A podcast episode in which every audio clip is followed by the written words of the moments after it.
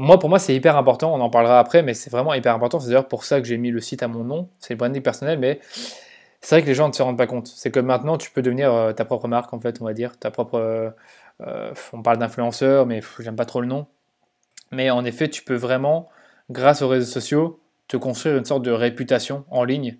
Et ce qui n'était pas vraiment possible avant. C'est-à-dire qu'avant, si tu avais quelque chose de génial à partager, c'était un peu difficile à moins de faire un film ou d'être footballeur et de faire une Coupe du Monde. Je ne sais pas exactement, mais maintenant, un peu, tout le monde peut devenir une personnalité publique.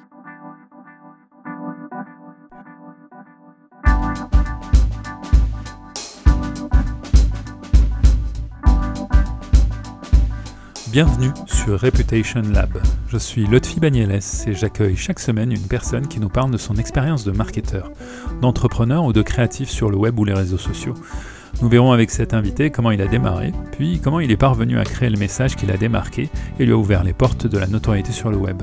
Cette émission s'intéresse à la dimension atypique, innovante, créative de l'entrepreneur, celle qui attire notre attention et nous amène à revenir voir régulièrement ce que fait cette personne.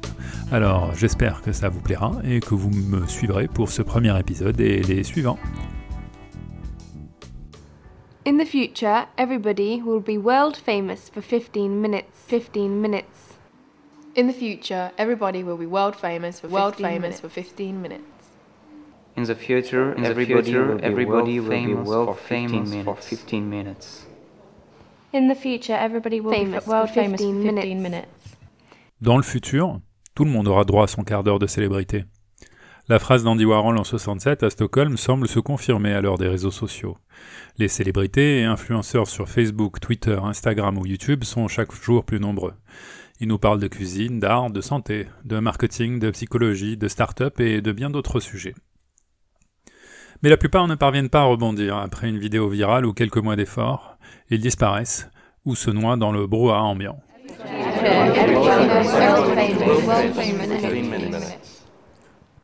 En moins d'un an, Danielo Duchesne s'est solidement installé dans le paysage du web marketing.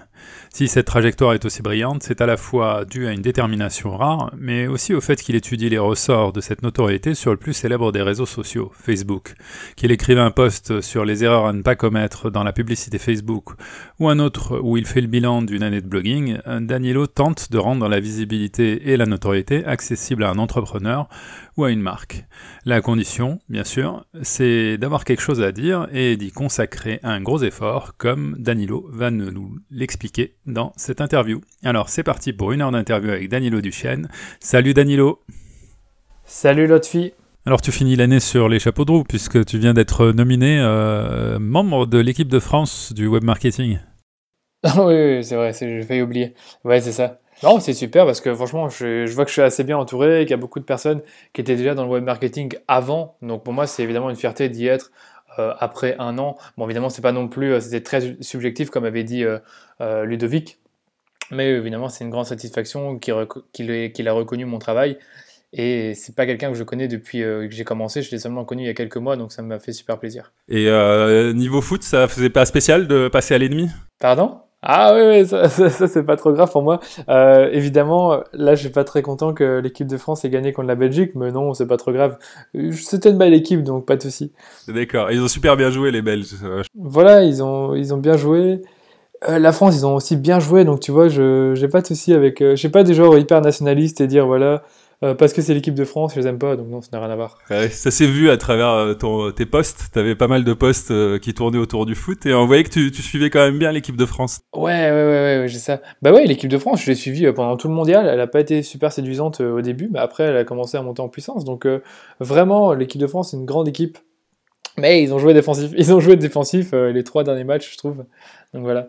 Et euh, du coup, euh, bah, est-ce que tu peux nous parler un peu de toi, de nous te présenter? Donc euh, là, on devine que tu es belge, que, que tu supportes l'équipe de France. Non, non, non, je supporte pas l'équipe de France. Non, à la base, je supporte l'équipe d'Italie en fait. Mais maintenant, vu qu'ils sont pas en mondial, j'ai supporté les Belges, donc. Euh. Ah bah bravo, ok. Non, mais j'ai essayé de me présenter brièvement. Donc en effet, je viens de Belgique. Je suis né à Mons, donc c'est une petite ville en Belgique qui est finalement pas trop loin de la France. C'est peut-être pour ça que j'ai pas un, très gros accent belge. En tout cas, on me, me le dit pas beaucoup. Donc, euh, je suis resté là toute ma vie en fait. Donc, depuis que je suis né, je vis là. Euh, j'ai aussi beaucoup voyagé, j'étais en Italie, aux États-Unis, en Espagne et dans d'autres villes en Europe, donc j'ai quand même pu voir du, pays évidemment. Les, deux gros voyages que j'ai fait, ça rentrait dans le cadre de mes études. Donc le, premier aux USA, enfin c'était pas dans le cadre de mes études, mais c'est moi qui l'ai choisi comme étant un séjour linguistique pour bien apprendre l'anglais parce que pour moi c'était hyper important d'apprendre cette langue, mais au-delà euh, de l'apprendre à l'école en cours. Et donc ça, je me dis voilà, je veux aller aux États-Unis parce que déjà pour moi c'était un rêve. Et ensuite, pour vraiment perfectionner mon anglais, donc j'ai été dans une école euh, qui s'appelle euh, Education First. Je sais pas si on peut pas, je sais pas si c'est une école, mais plutôt un organisme de formation.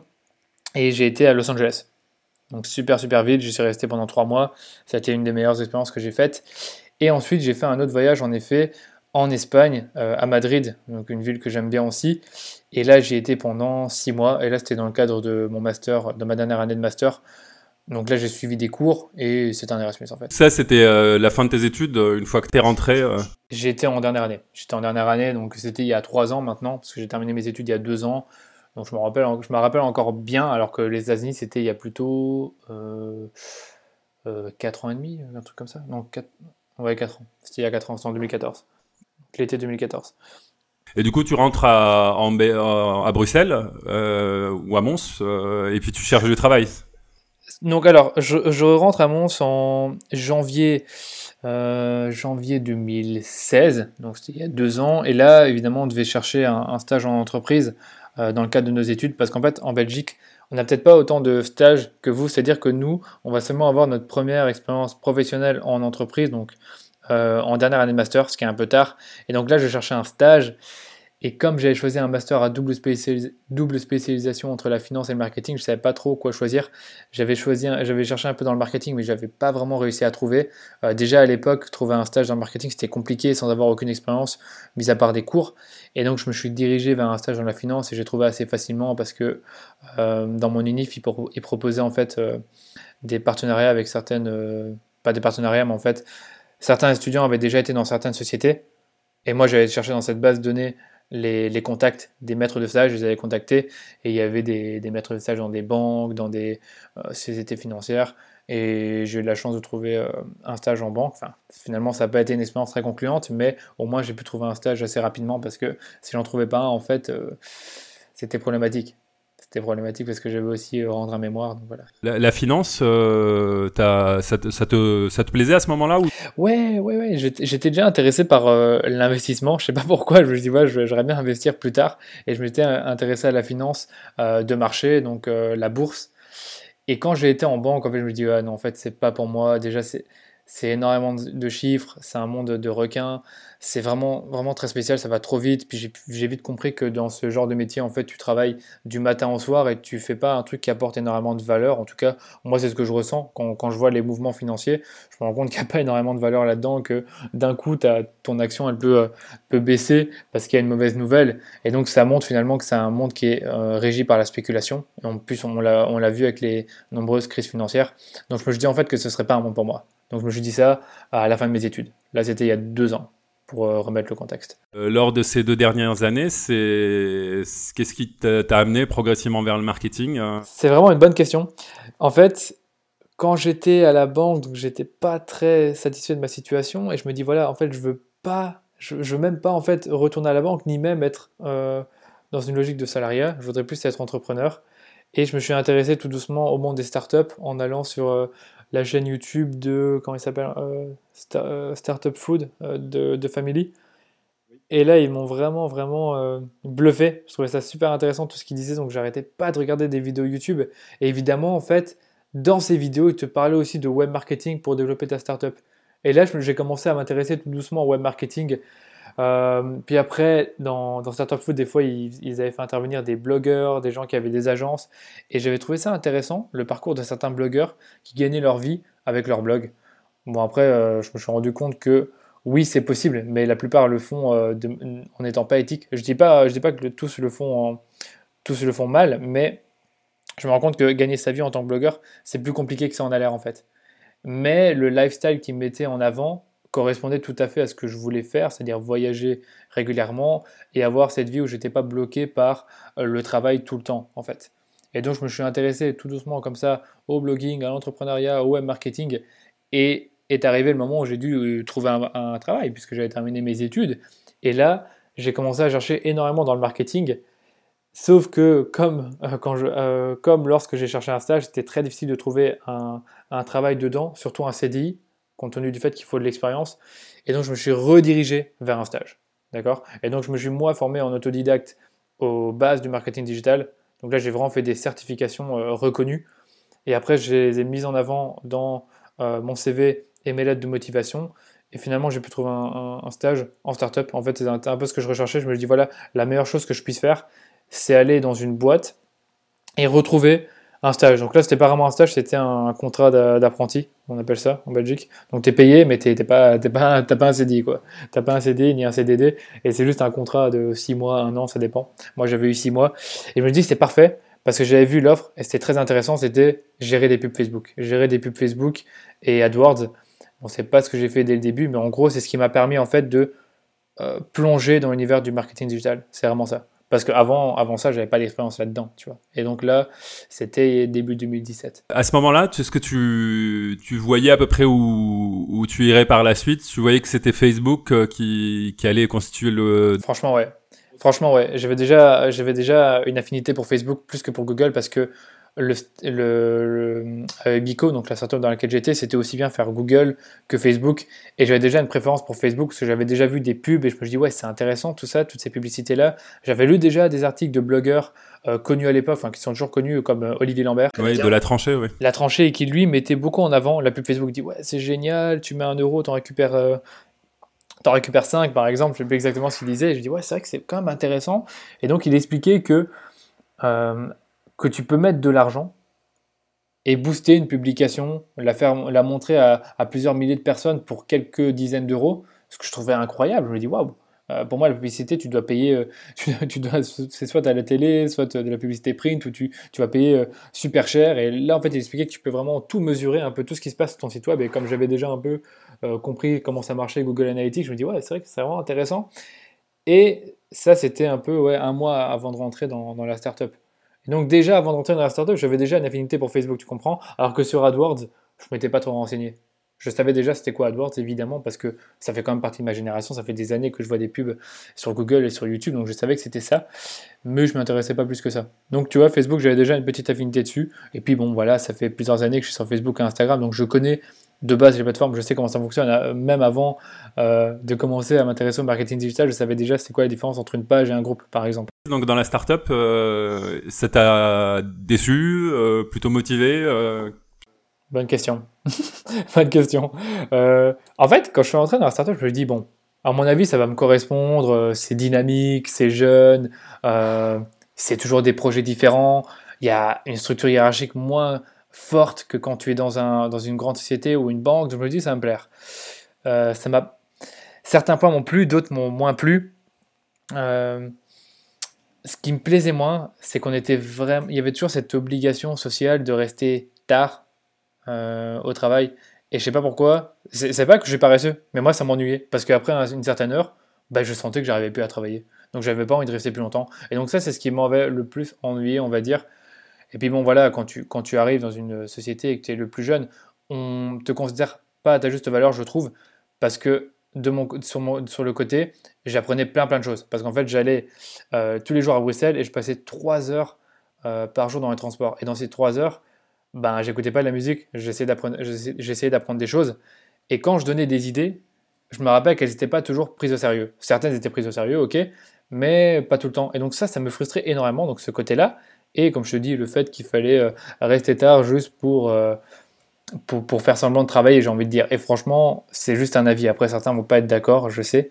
Mais moi, c'était ce que je ressentais euh, de plus en plus, plus les mois passaient. Et donc, après 3-4 mois, je me dis que ça serait peut-être intéressant de créer mon site web et de me diriger vers une activité d'indépendant ou de consultant.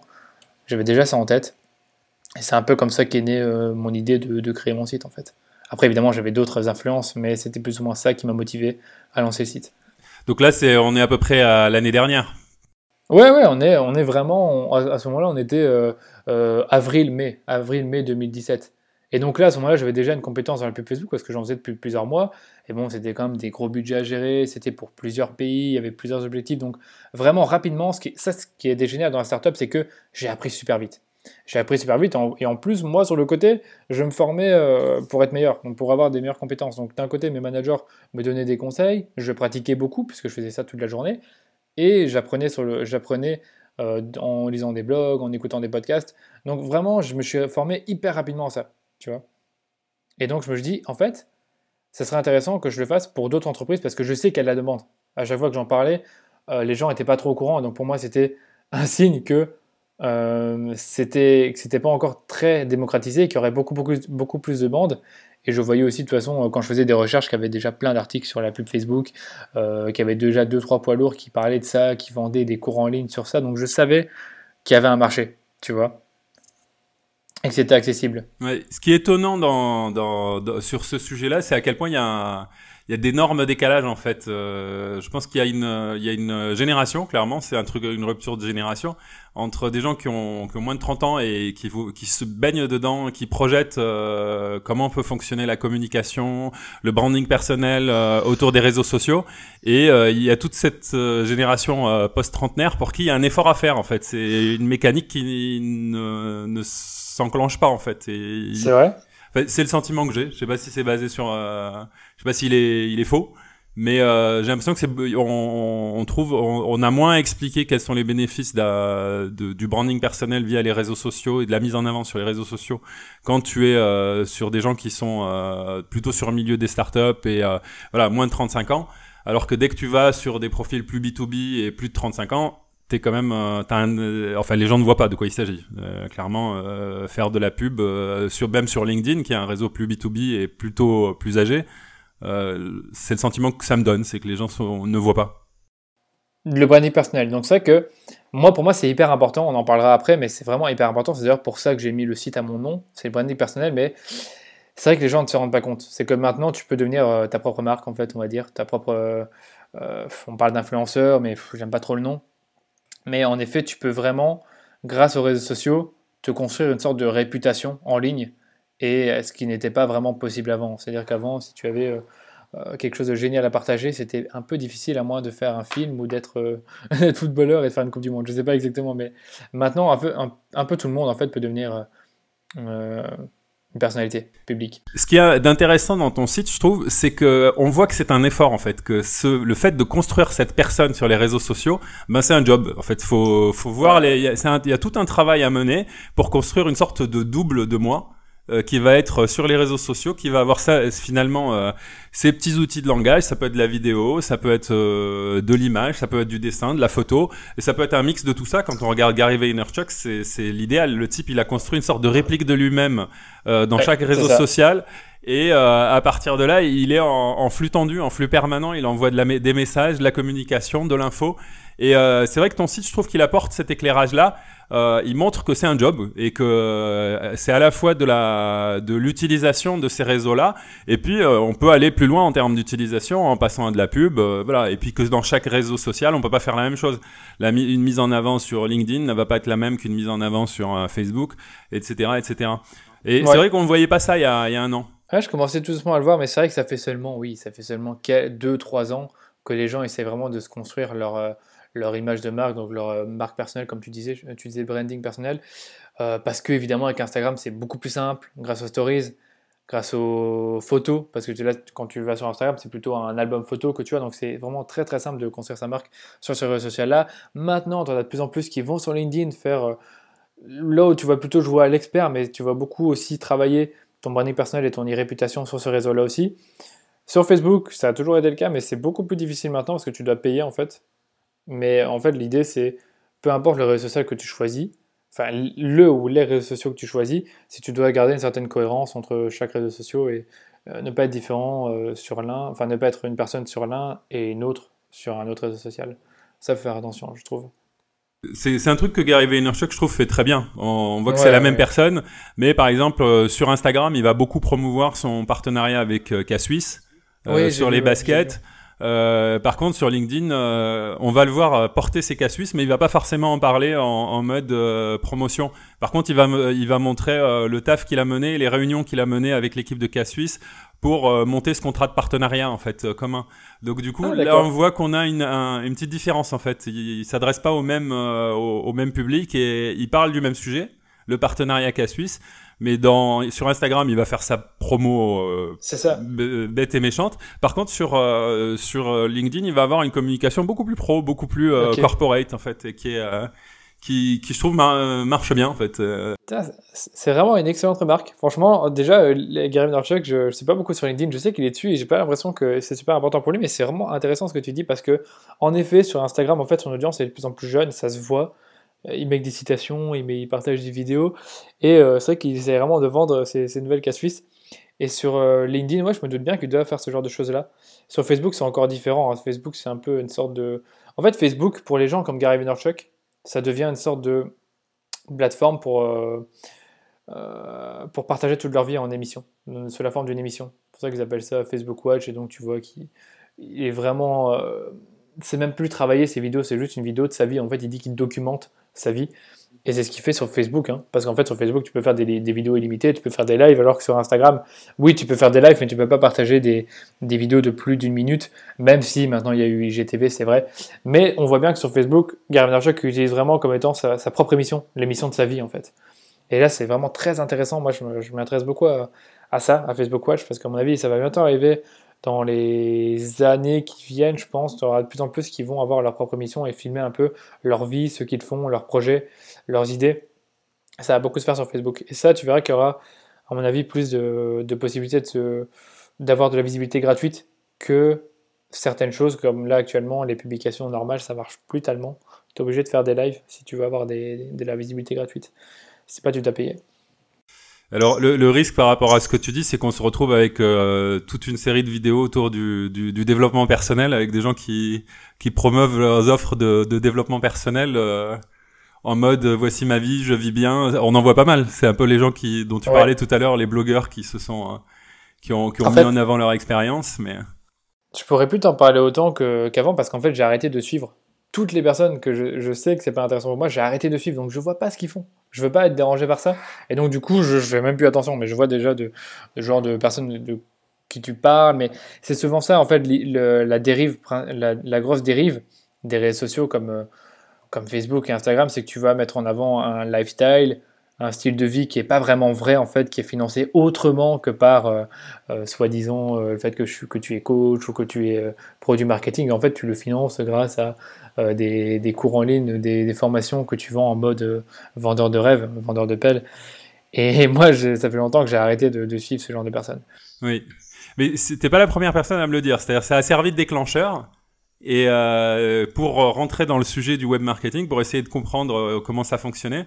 Mais euh, finalement, euh, très vite, euh, voilà, on s'aperçoit que c'est beaucoup de blabla, beaucoup de beaucoup de, de, gens qui, qui prononcent des mots clés qui font rêver, mais qui où il y a rien derrière. Et finalement, à un moment, faut rentrer dans le sujet sérieusement. Donc, ça va être soit le we- web marketing ou d'autres thématiques de coaching. Mais voilà, les gens rentrent et développent un contenu, quoi, puisque c'est ça qui fait la différence. Ouais, en effet. Euh, sur, du coup, il y a un an, tu as fini, euh, t'as fini ce stage. Euh, comment tu projetais, euh, comment, comment tu te projetais à aujourd'hui? Comment tu projetais ton, comment tu voyais tes réalisations un an Ouais. plus tard? Comment tu te serais vu aujourd'hui?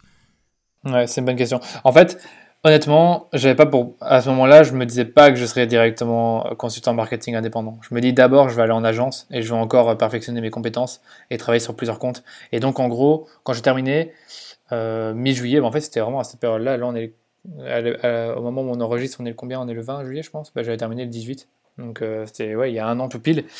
Et à ce moment-là, en fait, euh, j'étais encore au stade où je venais de créer le site web et je commençais tout doucement à publier régulièrement du contenu et me faire vraiment connaître, mais vraiment un tout petit peu. J'avais peut-être 10 personnes, allez, 50 personnes qui me suivaient sur Facebook et sans abonnés à mon newsletter. Tu vois, c'était un peu ça. Donc c'était vraiment le tout début.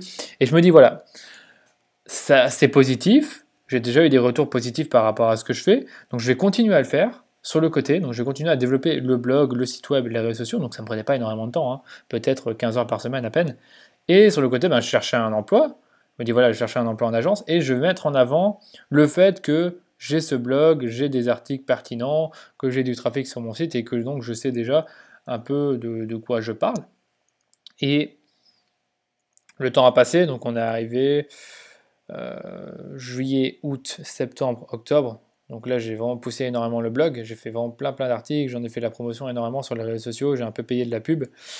Et j'ai commencé à avoir des opportunités d'emploi. Et en même temps, sur le côté, je commençais aussi à avoir des demandes. Elles n'étaient pas toujours très sérieuses. Donc je me dis ouais bon j'ai des demandes mais c'est pas hyper sérieux, je sais pas trop si ça va, si je vais vraiment le faire. Donc j'étais vraiment déjà partagé à ce moment-là entre me mettre indépendant ou aller en agence. Et après ouais j'ai décroché un contrat euh, fin octobre je pense. Et j'étais aussi dans un stade avancé dans le recrutement pour euh, aller dans une agence digitale euh, à Malte pour là aussi gérer des campagnes Facebook, gérer la, gérer les campagnes Facebook de, leurs clients en fait. C'est ça le but. Et après, j'ai passé les entretiens, j'ai réussi. Donc j'ai été accepté et là, il m'avait donné la décision fin novembre. Et à ce moment-là, ben, ça se passait déjà bien avec mon premier client, mon premier contrat. Et j'avais eu entre-temps d'autres demandes. Et là, j'ai réfléchi, je me suis oh, bon, ok, je vais me lancer indépendant directement. En fait, en, Belgique, on a le statut d'indépendant complémentaire qui permet d'avoir une activité et en même temps de toucher des allocations euh, de chômage ou alors d'avoir un job. Donc je me dis, bah, si ça marche pas, ben, je, je retrouve un job. Et si ça marche, ben c'est parfait, je me mets en indépendant principal, comme on dit en Belgique. Donc c'est, euh, je sais pas c'est quoi votre, le statut chez vous, mais indépendant complet quoi. Sans le chômage derrière en fait. Ouais, c'est ça, non, mais j'ai vite arrêté en ça. Parce que c'était, euh, comment dire, tu devais rendre l'argent à partir d'un certain euh, chiffre d'affaires atteint. Donc si tu avais atteint genre la barre des 5000 euros de chiffre d'affaires, tu devais rendre l'argent que qui te donnait. Donc moi en fait, une fois que j'ai dépassé les 4-5 000, je me suis mis indépendant principal pour ne pas avoir à rendre tout cet argent. tu vois? C'est bien, on a, on a les mêmes, mêmes genres de préoccupations. Euh. et euh, et euh, donc aujourd'hui, ton travail, ta journée, ta journée de travail, elle ressemble à quoi en fait Ouais, c'est maintenant, franchement, ça fait plusieurs mois que j'ai atteint déjà un bon seuil, un bon nombre de clients. Donc, ce qui me permet en fait, le matin, je vais essayer de travailler pour mes clients, donc faire leur, gérer leur campagne, créer des nouvelles publicités, parce que c'est ça mon job en fait créer et optimiser des campagnes de publicité Facebook. Je vais aussi prendre des rendez-vous clients. Généralement, j'aime bien les prendre à 11h30 midi, quand j'ai bien travaillé, parce que je travaille de 8h30 à 11h30, euh, non-stop pendant 3 heures. Bon, non-stop, euh, il y a des pauses évidemment, et comme je suis comme j'ai beaucoup plus de liberté, je les prends quand je veux. Mais après 11h30, j'essaye de faire des appels clients, soit avec mes clients actuels ou soit des prospects que j'appelle. Ensuite, quand j'ai fait ces appels, il est plus ou moins midi et demi. Donc j'essaye, quand c'est possible, d'aller dans mon groupe Facebook que j'ai créé il y a 6 mois et de répondre aux questions et limite de faire une publication. Après, il est environ 13h, là je mange, et après 14h, là, le reste est dédié à, mon entreprise. Donc je vais euh, créer des contenus, travailler sur le site web. Là actuellement, je prépare un cours en ligne, donc ça me prend énormément de temps, c'est-à-dire que j'ai l'impression d'avoir euh, deux jobs en même temps d'un côté le job où je dois gérer euh, mes clients et d'un autre côté ben, euh, créer le cours en ligne parce que j'ai l'impression que c'est une activité totalement différente. C'est une activité totalement différente de ce que je fais. Donc c'est tout un travail quand tu veux vraiment le faire correctement. Tu dois préparer des slides, tu dois faire des vidéos, tu dois enregistrer, tu dois faire du montage. Après, tu dois seulement préparer euh, une page pour présenter le cours. Tu dois en faire la promotion, tu dois, tu dois préparer la promotion. Donc tout ça, c'est énormément de travail. Et je fais ça depuis un mois et demi déjà. donc ça me prend beaucoup de temps. Et euh, au niveau organisation, ton organisation perso, tu l'as mise en place euh, tout seul, euh, en tâtonnant ou Ouais, en tâtonnant. En tâtonnant. En fait, pendant un moment, je faisais les, je travaillais pour mes clients l'après-midi. Je me suis rendu compte que c'était pas la meilleure façon de faire. Je préfère le faire le matin parce que le matin, mes clients sont plus joignables que l'après-midi. C'est toujours comme ça.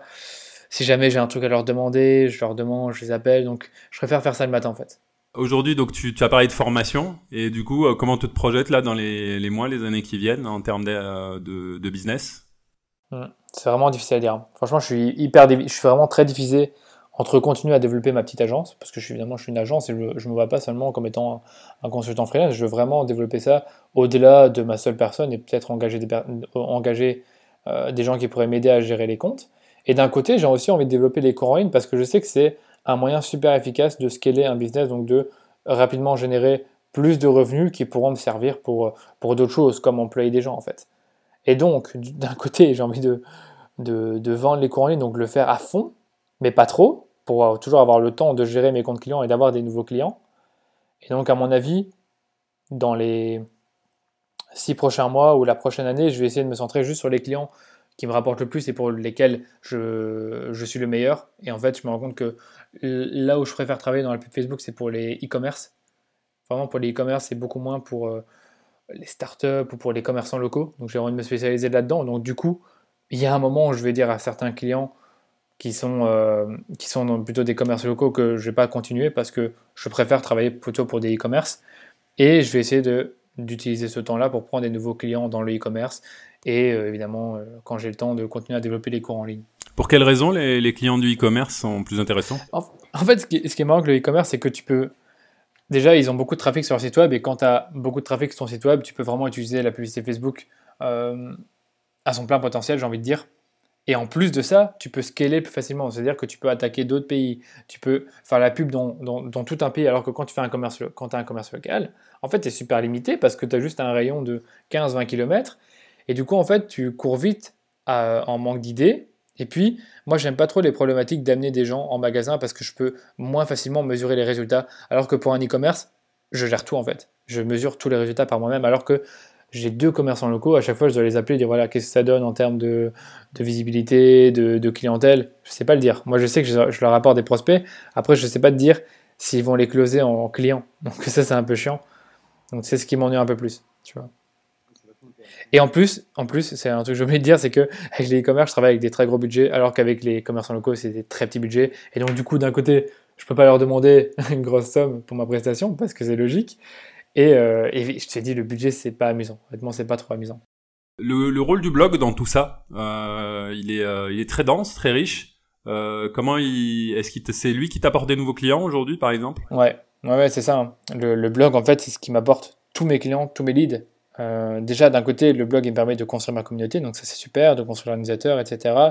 Et d'avoir des lecteurs réguliers qui reviennent.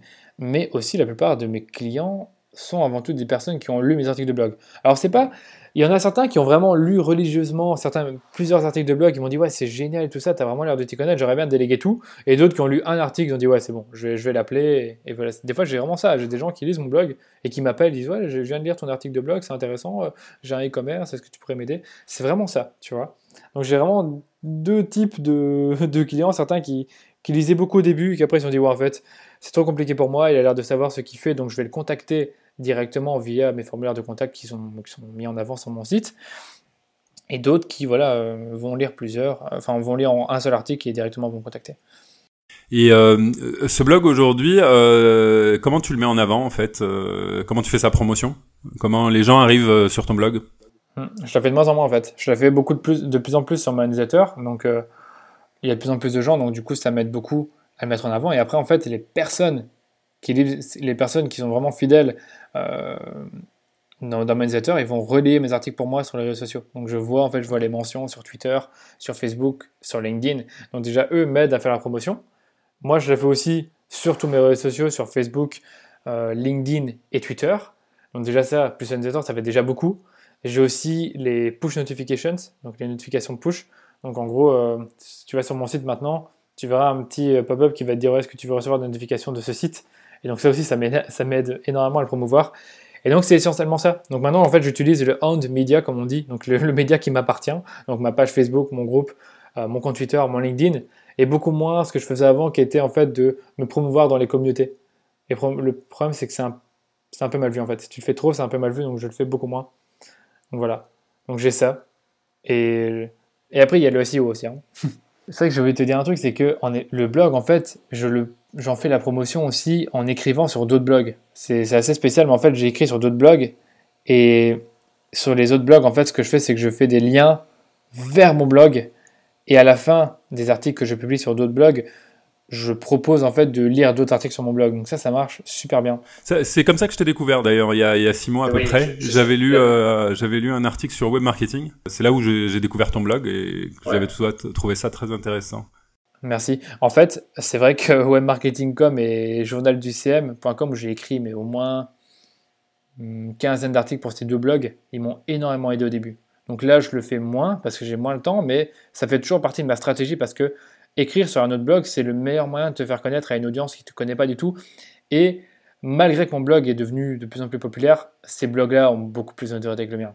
Beaucoup plus. Quand je dis beaucoup plus, peut-être ils ont peut-être allez, 5 à 10 fois plus de trafic que moi. Donc je sais que c'est toujours intéressant pour moi d'aller chez eux, tu vois. Donc, euh, tu, euh, autre point, tu disais les, les communautés, euh, c'est mal vu. Euh, Ouais, est-ce que, est-ce que, est-ce que ça apporte vraiment euh, du, du trafic qualifié?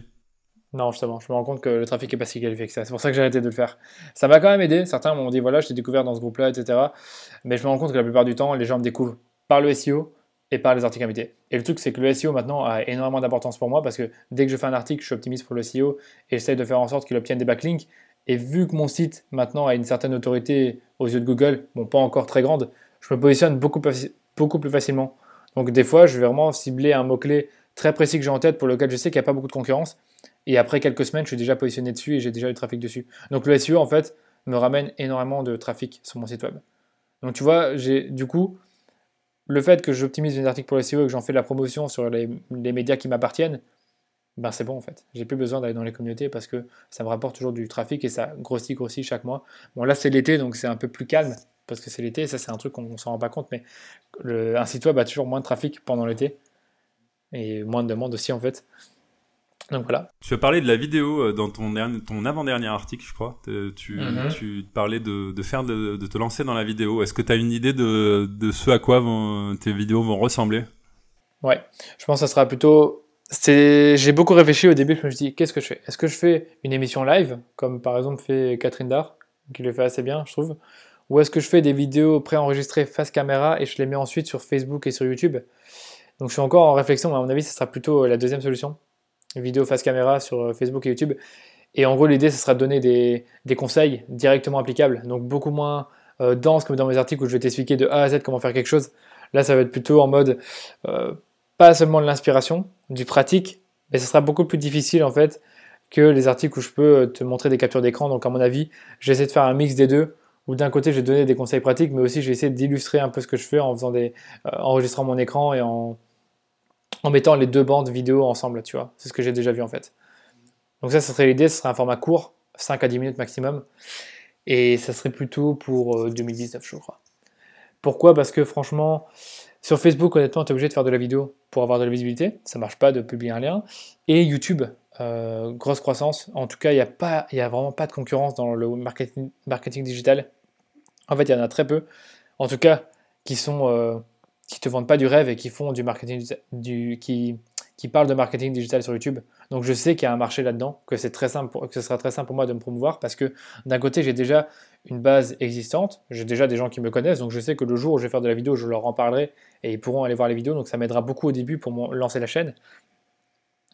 Et d'un autre côté, ben voilà, les articles c'est super, mais ça me prend aussi beaucoup de temps et j'ai aussi envie de varier un peu les plaisirs et de pas seulement écrire tout le temps des articles, parce que des articles j'en écris peut-être 5 ou 6 par mois et donc euh, c'est pas que je manque d'idées, mais à la fin c'est un peu redondant, donc j'ai envie de tester un autre média. Et comme je sais que le- la vidéo c'est un média d'avenir, je me sens obligé en fait d'en faire. C'est vrai, que ta productivité est impressionnante. Tu as, on- ça donne l'impression qu'on n'a pas fini de lire un article, qu'il y en a déjà un autre qui est sorti.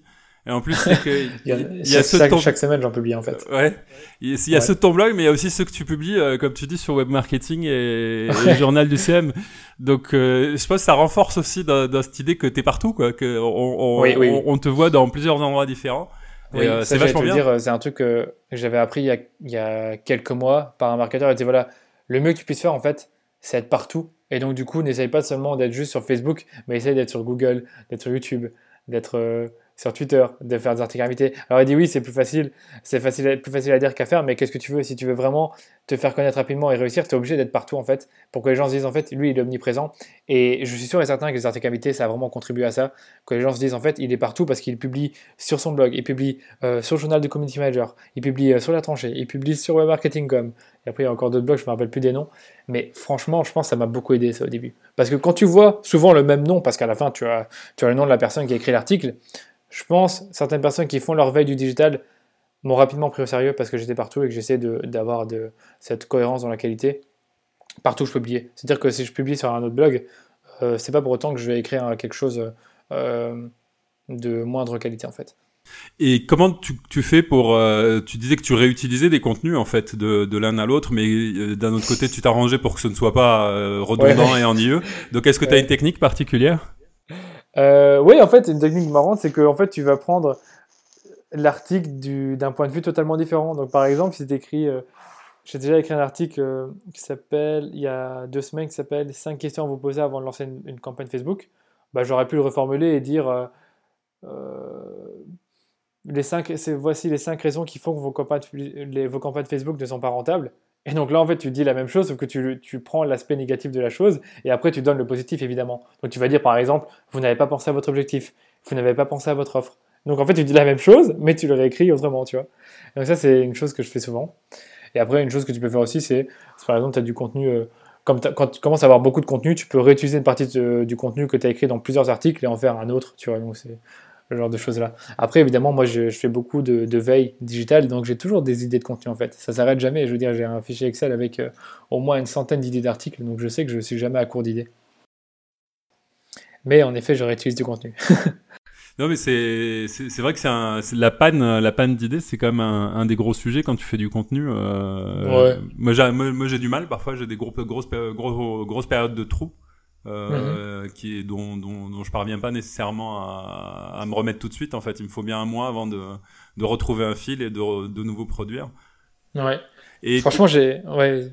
et tes chiffres euh, en page Facebook blog euh, c'est quoi? Alors, la page Facebook, elle a atteint 2000 fans il y a une semaine ou deux, et je l'ai lancé il y a un an. Le blog, il avait atteint les 30 000 visiteurs sur un mois, donc visiteurs uniques, en juin.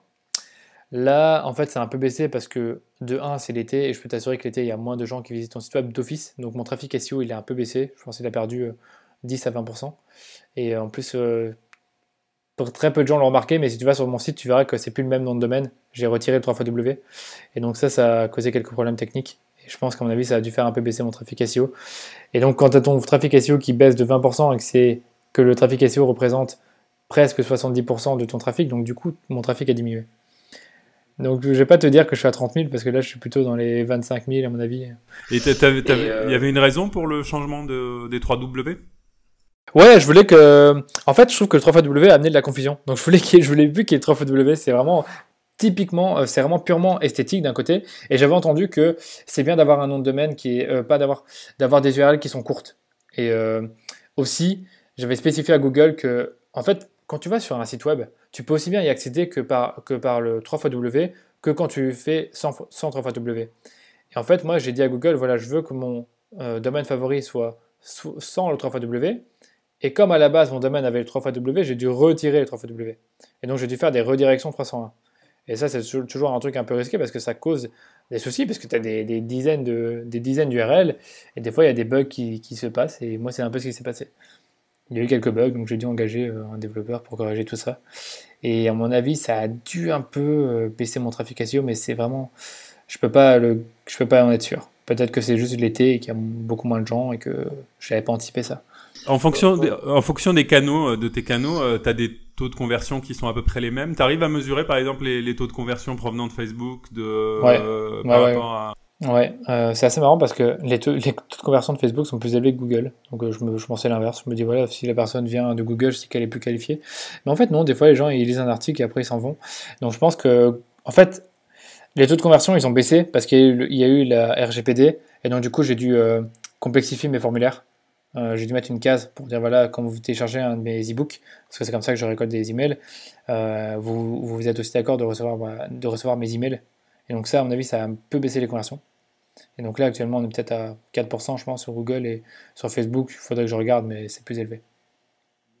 Euh, par rapport à tes articles invités, euh, justement, c'est euh, les taux de Ouais. conversion sur les articles Ouais, invités. c'est énorme ça, parce qu'en fait, euh, quand, tu mets, quand tu mets un lien à la fin de ton article invité, généralement, tu, si avec le blogueur tu as une bonne relation, tu peux mettre un lien vers une page de capture. Et là, tu peux avoir des taux de conversion euh, 50% facilement. Donc, t'as ça. Si une belle Franchement, moi, mes pages de capture, je les ai vraiment optimisées pour qu'elles convertissent. Et généralement, quand je me rappelle quand je mesurais vraiment très précisément ce qui se passait quand je faisais un article invité et que les gens allaient sur la page de capture, généralement, j'avais plus de 50% de taux de conversion sur la page de capture. Donc c'était super parce que des fois j'avais des centaines de personnes qui allaient sur la page et après j'en avais, je récoltais plein plein d'emails très facilement. C'est des taux assez, euh, assez impressionnants. Du coup, si on passe plus du côté euh, stratégie, Et par rapport à des stratégies euh, réseaux, réseaux sociaux, aujourd'hui on a Instagram, on a Facebook, on a LinkedIn. Globalement, le paysage des réseaux sociaux, pour l'instant, a l'air plutôt stabilisé, même s'il y a des, nouveaux qui apparaissent. C'est quoi qui, qui fait la particularité de chacun aujourd'hui, euh, si on part de ton expertise? Bah, Instagram, c'est un réseau social de storytelling et qui est plutôt centré pour le B2C. Ça marche super bien si tu as une histoire à raconter ou si tu as des produits qui sont visuels. Donc, d'un côté, pour, le, pour euh, je sais pas, un consultant, un coach, euh, un blogueur, c'est super parce qu'il peut mettre en avant son style de vie et en plus, il peut se promouvoir avec les stories. Donc, c'est plus ou moins intéressant.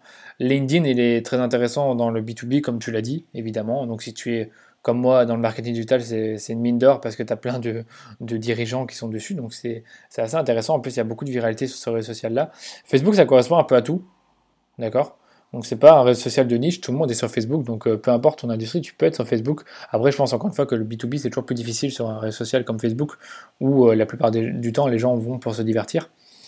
Donc je pense que c'est intéressant. Ce qui est bien avec Facebook aussi, c'est que euh, tu peux faire un peu tous les médias que tu veux, tu peux faire des lives, tu peux faire des vidéos, tu peux mettre des publications, tu peux avoir un groupe, quoi d'autre? Tu peux faire des stories maintenant, tu peux faire de la pub, donc c'est vraiment très intéressant. Alors que sur LinkedIn, ben voilà, moi je peux peux pas faire de publicité. J'ai une page entreprise, mais il y a très peu de gens qui la suivent, donc c'est moins intéressant. Puis t'as encore quoi d'autre? Twitter? Twitter, c'est vraiment un réseau social de niche. Vraiment, euh, toutes les industries, ça colle pas pour tout. Je pense que marketing digital, pour moi, c'est très intéressant encore une fois parce que euh, beaucoup, beaucoup de professionnels du marketing digital sont sur, sur Twitter, ils aiment bien tweeter. Euh, mais ça va vraiment dépendre. Je pense que si par exemple tu es dans une niche comme euh, le, le fitness ou la mode, j'ai pas l'impression que Twitter c'est utile, ni LinkedIn. Je pense que là tu irais plutôt sur Facebook et sur Instagram parce que l'audience colle beaucoup plus à ce que tu fais dans ce cas-là.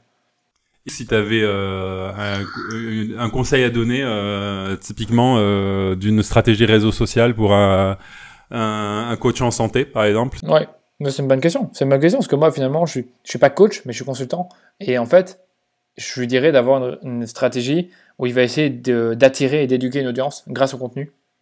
Donc le contenu ça peut être comme je te disais des lives, des vidéos, des publications classiques où tu vas essayer d'expliquer quelque chose, soit d'éduquer la personne soit de la euh, de la divertir je dirais. Donc d'un côté je ferais ça.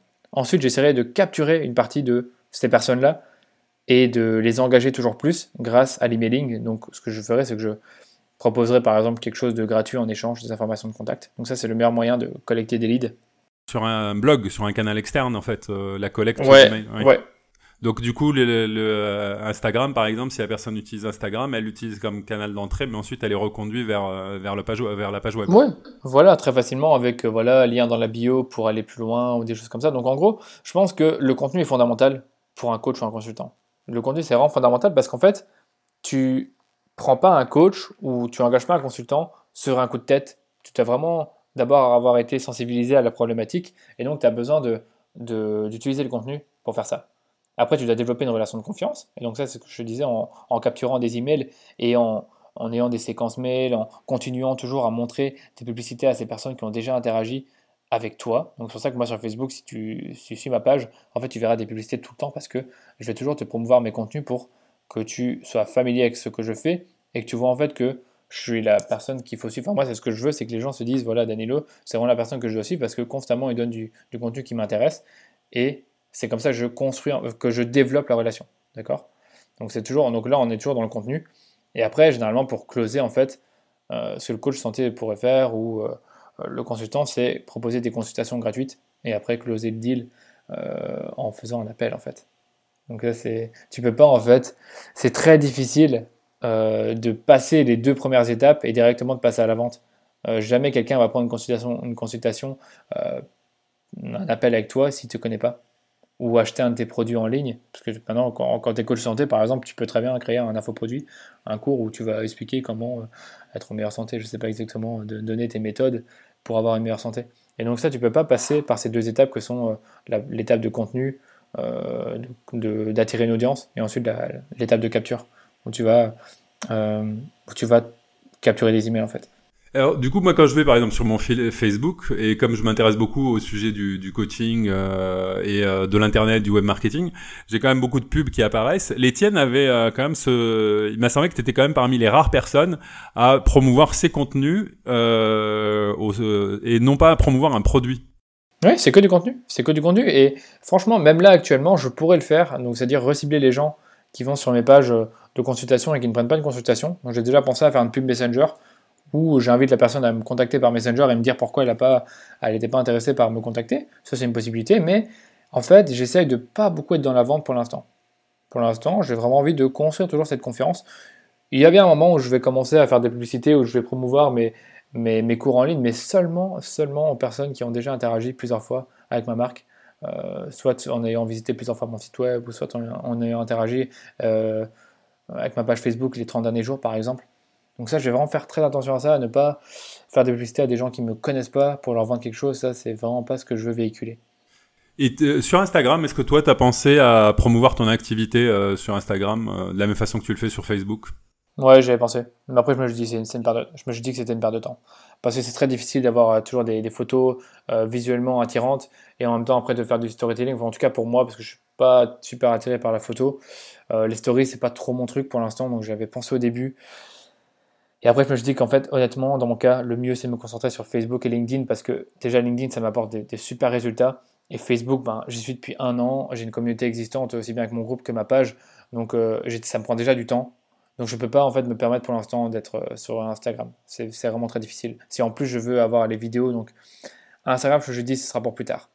Peut-être, en fait, Instagram, je vais vraiment, je vais plus l'utiliser pour euh, euh, développer mon personal branding au-delà de l'expertise que j'essaye de, mettre en avant sur Facebook et LinkedIn, c'est-à-dire de montrer mon style de vie un peu plus et de ra- vraiment, vraiment être très très personnel en fait. Et à mon avis, je vais l'utiliser. hein. À un, moment ou à un autre, je vais l'utiliser. Et heureusement, comme je suis actif sur Facebook et sur ma newsletter et sur mon blog, je ferai une grosse promotion de mon compte Instagram le jour où je vais vraiment me décider à me mettre à fond dessus. Pour l'instant, j'ai pas du tout été dessus. Tu, tu as parlé de LinkedIn aussi. tu as dit euh, que ça, y avait une, ça offrait une grosse visibilité.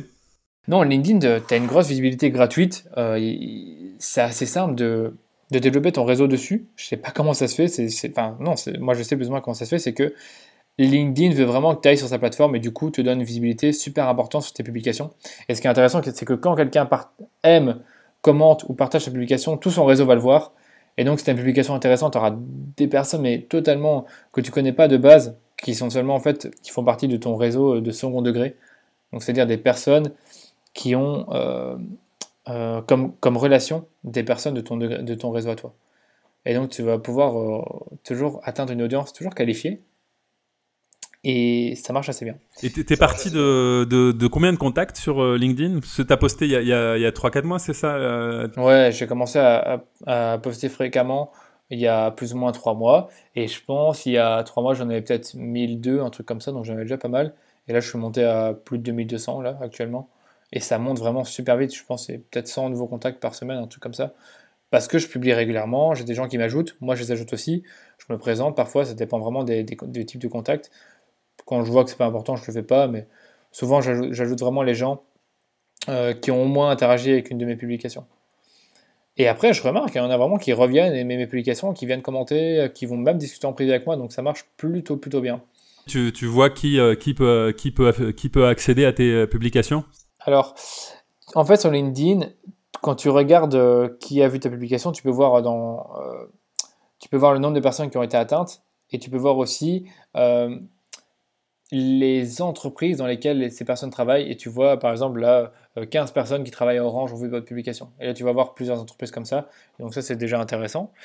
Après, tu peux aussi voir leurs leur posts. Donc tu verras, ben, des fois, je vois souvent que mes publications sont vues par des spécialistes du marketing. Donc ça me semble logique, compte tenu de que c'est ma- plus ou moins ma cible et aussi des dirigeants. Euh, donc voilà, c'est ce que tu peux voir au niveau du reporting. C'est quoi pour, euh, pour toi une bonne campagne Facebook, une bonne campagne Instagram euh, en termes de, de, de pub? Et c'est qui les références pour toi sur chacun des sujets?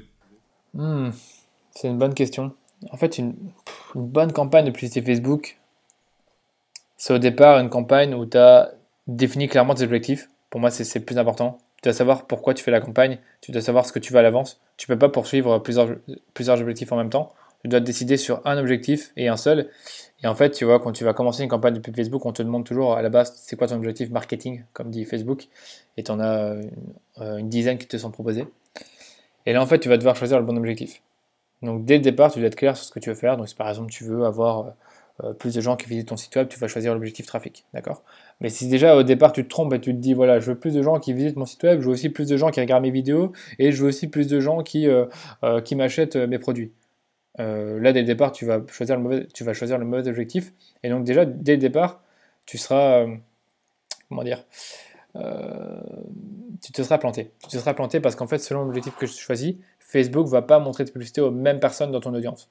C'est-à-dire que si tu choisis trafic, Facebook va montrer tes publicités aux personnes qui ont tendance à aller visiter des sites web. En fait, Facebook peut le savoir quand toi tu cliques sur des liens, ben, s'il voit que tu cliques régulièrement sur des liens sur la plateforme, ils vont en conclure que tu es quelqu'un euh, qui a son comportement de cliqueur. Et donc du coup, quand moi je ferai la campagne de trafic et si toi tu es dans mon audience, c'est toi qui verras la publicité en premier. Parce que pour Facebook, tu es le genre de personne qui va cliquer, donc moi ça va m'obtenir un coût par clic qui est bas. Donc d'accord?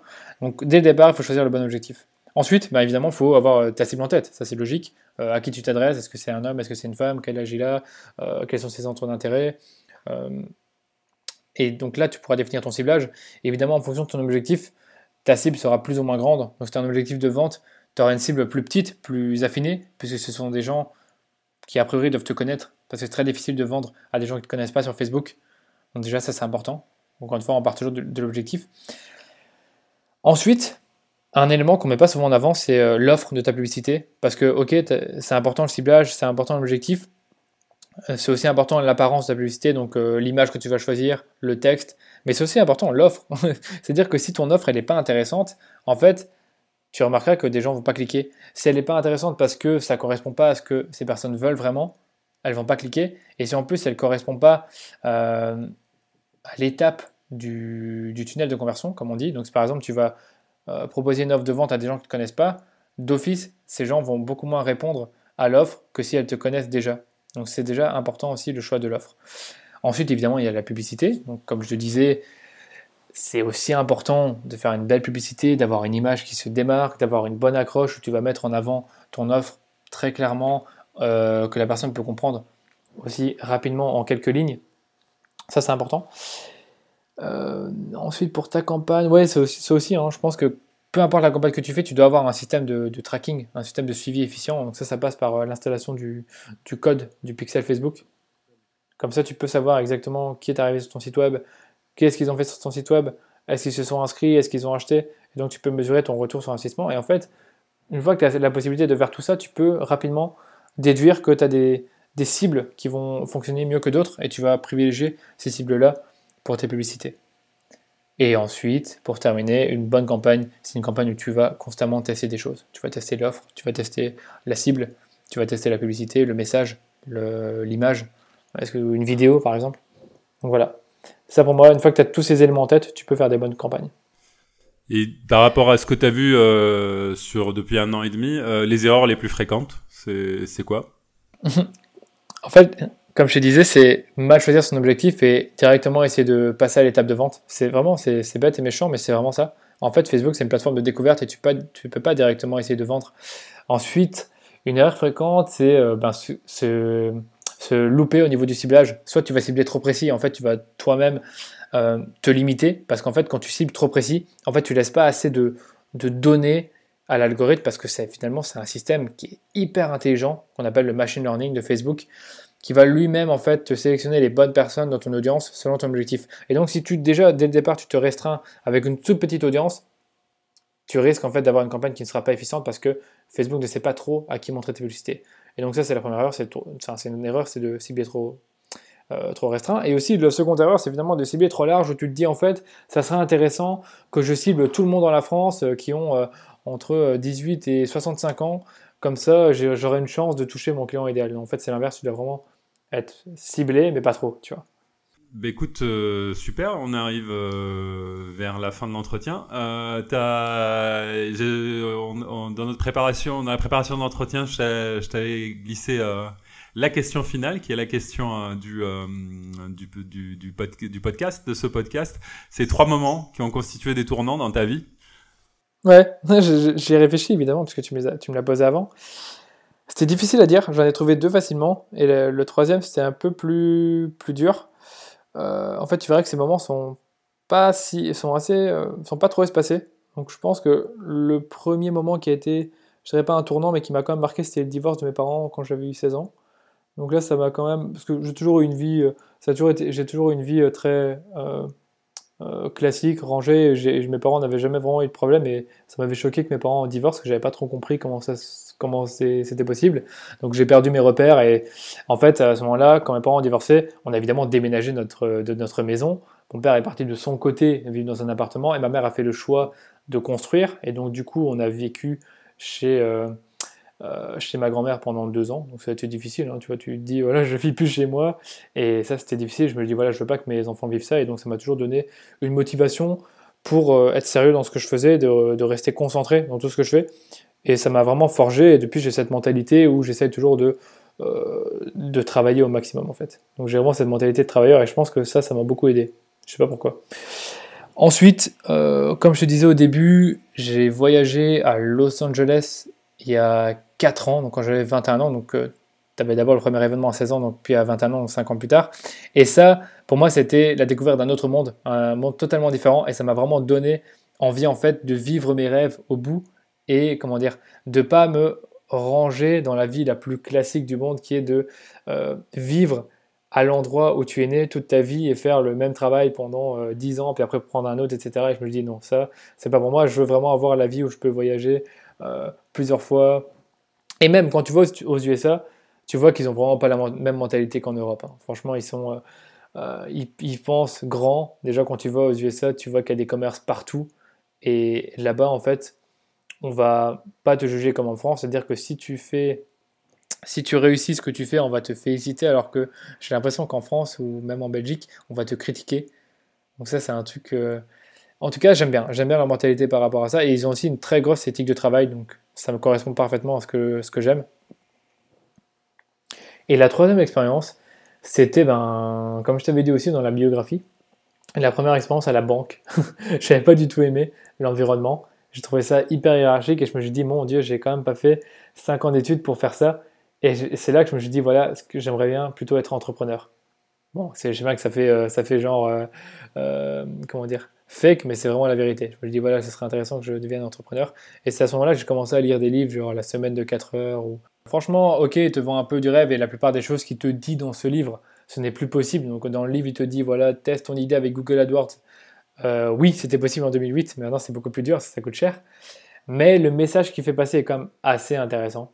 Même si je ne me rappelle plus exactement, mais en gros, il dit, voilà, il faut vivre, il faut euh, automatiser un peu euh, certaines tâches, éliminer celles qui servent à rien, euh, il parle donc il parle d'éliminer, automatiser, il y en a encore une autre, je sais plus c'est laquelle. Euh, ouais, réduire en fait, faire le 24 le 20-80, donc c'est-à-dire que les tâches qui servent à rien, en fait, tu les fais pas. Tu vois, et ça, ça m'a quand même bien aidé. Donc c'est un très bon livre quand même, je recommande, je recommande quand même à tous les entrepreneurs. Oui, c'est euh, fou, je crois que tout le monde a été marqué par, par ce livre. Ouais, de différentes façons. Hein. Oui, de différentes façons. Mais je connais pas une seule personne qui qui se positionne pas par rapport à ce livre. Il y a des gens qui l'ont lu et qui maintenant sont en mode euh, ah non mais c'est n'importe quoi, euh, ça véhicule des trucs, euh, le taf c'est très important, faut s'acharner. l'idée de l'idée des 4 heures par semaine c'est n'importe quoi. Et il y a ceux qui qui sont en adhésion totale en fait et qui pour qui mhm. qui qui, qui appliquent en fait ce, ce livre de manière sur, sur des apprentissages très précis comme, comme toi, comme l'idée du 20-80, comme l'idée d'expérimenter. Euh. Franchement, je relirais bien ce livre. J'ai déjà lu deux fois en fait. Je, je lirais bien une troisième fois parce que c'est quand même intéressant ce qu'il dit. C'est quand même très intéressant. Et euh, tu m'as dit aussi que tu avais un, un, projet. Aujourd'hui, tu habitais en Belgique et que tu allais euh, peut-être déménager. Ouais, j'irais bien déménager dans le sud de la France, que, j'aime plutôt bien le soleil, donc ça me dirait bien d'aller là-bas. Et en fait, au départ, je voulais plutôt aller en Espagne, comme j'ai déjà vécu. Mais le problème, c'est qu'en Espagne, ce sera peut-être plus difficile de trouver des clients euh, en local. Et j'ai aussi, comment aussi envie de travailler. Si je développe une agence, il faut quand même le développer en local. Tu peux pas développer une agence euh, euh, dans ta maison, tu vois. Donc, tu es obligé de prendre des bureaux quelque part. Et on a vu en Espagne, Barcelone, oui, il y a une possibilité à Barcelone parce qu'il il y a quand même une communauté francophone. À Madrid, c'est plus compliqué. Et donc, je me dis qu'une solution serait dans le sud de la France, aux alentours de Nice ou de Cannes, ça pourrait m'intéresser. Et comment tu te vois pour les prochaines années? En fait, dans les prochaines années, je me vois plus comme chef d'entreprise et plus seulement euh, comme freelance. Là, actuellement, ben, je gère tous les projets de A à Z, euh, aussi bien dans la, le développement de la stratégie que dans l'implémentation. Et je me vois un peu, tout doucement, passer à autre chose que juste implémenter, mais plutôt trouver de nouveaux clients par moi-même et après déléguer l'implémentation. Évidemment, de réfléchir à la stratégie en amont. Ça, c'est à ça que je pense. Après, je pense, aussi à développer mon agence de prestation, prestation publicité Facebook. J'ai vraiment me spécialiser là-dedans et dans un seul type de business qui sont les e-commerce, comme je t'avais dit. Après, je vais aussi diviser avec euh, les cours en ligne. Ça m'intéresse quand même de le faire, mais j'ai pas envie que mon business repose seulement sur ça, tu vois. Donc à mon avis, je vais trouver un moyen de, je sais pas, peut-être que les cours en ligne, je les ferai seulement à partir de mon site web à moi, danieloduchesne.com, et tout ce qui concerne l'agence, je ferai un site web rien, dédié à ça, tu vois. Et même, c'est obligé. C'est difficile de faire une agence à ton nom, en fait. J'ai déjà vu des agences euh, au nom de la personne, c'est assez marrant. Mais je pense, à mon avis, je vais plutôt euh, faire une agence à mon nom. Et à mon avis, si, si, si, ce que je prévois se fait vraiment, ben, les cours en ligne permettront de financer un peu le développement de l'agence, en fait, si les cours en ligne marchent bien. L'idée, c'est pas de faire des cours en ligne pour aller... Euh, pour aller vivre, euh, je sais pas moi, euh, dans un autre pays et après me la couler douce. Non, c'est vraiment utiliser l'argent pour financer ce projet-là, en fait. Ça, c'est un peu mon idée. Et donc, je pense que les cours, ça permet justement de scaler rapidement une entreprise. C'est ça qui est bien, alors qu'une agence, ça, tu scales plus difficilement. Tu dois engager des gens, donc c'est dur d'engager des gens parce qu'il faut trouver la bonne personne, il faut la rémunérer, c'est risqué, et donc c'est un peu plus dur. Et donc c'est pour ça que j'ai envie de faire les deux en fait, c'est ça que je voulais te dire est très intéressant. Ça fait penser au modèle, euh, on a parlé de Gary Vaynerchuk, qui lui aussi fait, fait vivre un peu un écosystème comme ça. Alors lui, il a, il a pas choisi un modèle euh, aussi scalable au niveau des, euh, des, des, formations. Je, il le fait pas, ouais. Il fait pas de formation, c'est ça qui est marrant. Ouais, il fait pas de formation, mais par contre, il fait des, des conférences. toutes les, tous les, tous les 10-15 jours, il y a des conférences. le ticket d'entrée, c'est entre 10 et 15 000 dollars. Ouais, j'ai entendu que c'était très cher. Donc voilà, déjà, les, conférences, ils gagnent beaucoup d'argent avec ça. Et en fait, ce qui ramène, vraiment le business, c'est son branding personnel. Et pour, ça, pour cette raison, c'est que j'ai oublié de te le dire, mais dans, euh, dans, les prochaines années, je me vois toujours plus développer euh, ce personnage, comme tu dis, sur les réseaux sociaux. Mais en fait, ce personnage, c'est moi, tout simplement, toujours développer ma communauté, parce que je sais que ça me pourra me servir pour mon agence, pour, euh, pour d'autres jeux, peut-être des conférences, je ne sais pas exactement, ça serait aussi intéressant. Je n'ai pas pensé maintenant parce que c'est trop tôt pour y penser. Mais à mon avis, tout ça, ça va beaucoup jouer. Et donc, Gary Vaynerchuk, pour te dire, bah oui, je pense que la plupart du temps, il gagne sa, il, gagne sa vie de plusieurs façons, évidemment, mais la principale façon, c'est l'agence, mais aussi, comme tu dis, les conférences, les partenariats avec euh, K-Suisse. Euh, il y a quoi d'autre encore? Je sais pas, mais en tout cas, je sais qu'il fait pas de cours en ligne. Je sais qu'il fait pas ça, mais il y a d'autres façons de générer de l'argent autrement qu'avec l'agence. Oui, on en découvre toujours. Là, ce matin, je, re-regardais parce que je, je, prépare un article aussi sur euh, la, la, construction du personnage social dans les réseaux sociaux et je prenais beaucoup exemple sur lui. Euh, j'ai retrouvé encore une activité euh, cachée, en fait masquée ce matin en cherchant. Ça m'a un peu échappé. Mais euh, en fait, c'est marrant, il a, il a 7, 8, 8 rôles qui est différents entre patron de Viner Media, entre... oui, il est, il, est, il est responsable d'un fonds d'investissement. Oui, oui, tu vois, il est aussi dans les investissements, c'est encore un autre truc, lui. Mais bon, lui, c'est un autre niveau parce que, allez, lui, il a déjà dit, ça fait 20 ans qu'il est dans le business, ça fait 20 ans qu'il qui d'abord il a commencé dans l'épicerie, pas l'épicerie, le, le, commerce local de son papa, il l'a développé avec euh, Google AdWords, puis après il a fait la chaîne YouTube, puis après il a fait l'agence Vendor Media il y, a, il y a combien de temps encore? Il y a 10 ans je pense. Et d'ailleurs, s'il s'est fait connaître, c'est grâce à ses livres aussi. Ses livres, ils, ils les ont beaucoup aidés. C'est grâce à ses livres qu'il a construit un peu, pas ce culte autour de lui, mais tout ce, cet attrait autour du personal branding. Donc euh, ça aussi, ça a beaucoup joué, c'est les livres, hein, mais ça, c'est encore trop loin pour penser à ça, mais ça sera intéressant. Tu sais que je pense qu'avec tous les articles que j'ai lus, que j'ai écrits, ça fait presque un livre. Donc je sais que un jour, je sais que je pourrais écrire un livre sans problème, parce que j'ai déjà fait euh, avec les articles de blog. Bah écoute, euh, super, j'ai hâte de le lire. non, mais je n'ai pas, pour projet de faire ça, mais je veux dire, ça me fait pas peur d'écrire un livre, tu vois, alors que tu m'aurais dit il y a deux ans, je t'aurais dit non, c'est dingue écrire un livre, ça prend trop de temps. Mais c'est euh, un chemin naturel parce qu'il y a, je vois, il y a, y a plein de, de blogueurs de, euh, très intéressants qui ont eu ce chemin de maturation. Mais c'est d'ailleurs celui de Tim Ferriss. Euh, Tim Ferriss a d'abord eu un blog, après il s'est mis à vendre des produits à partir de ses contenus, et puis après il a écrit La semaine de 4 heures.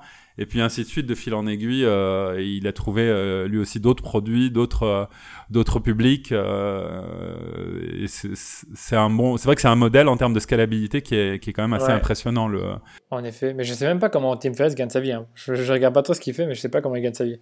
C'est vrai que c'est c'est vrai que c'est les livres déjà, mais puisqu'il en sort un, un tous les 3-4 ans. Mais en effet, il y a, y a probablement d'autres choses.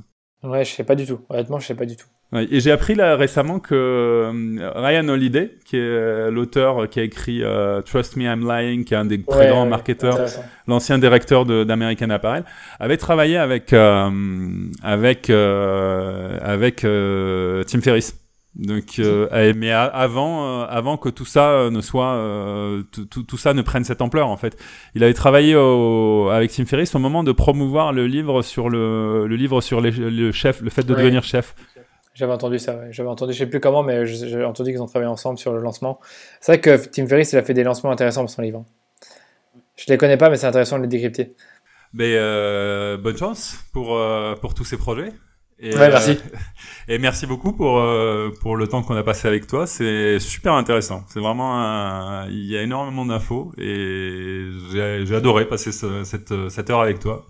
Ouais, moi aussi, c'était vraiment super intéressant. C'est la première fois que je fais ça, en fait. Donc, c'était vraiment cool. Et encore une fois, merci d'avoir pensé à moi pour ce podcast. Merci. À bientôt, Danilo. À bientôt.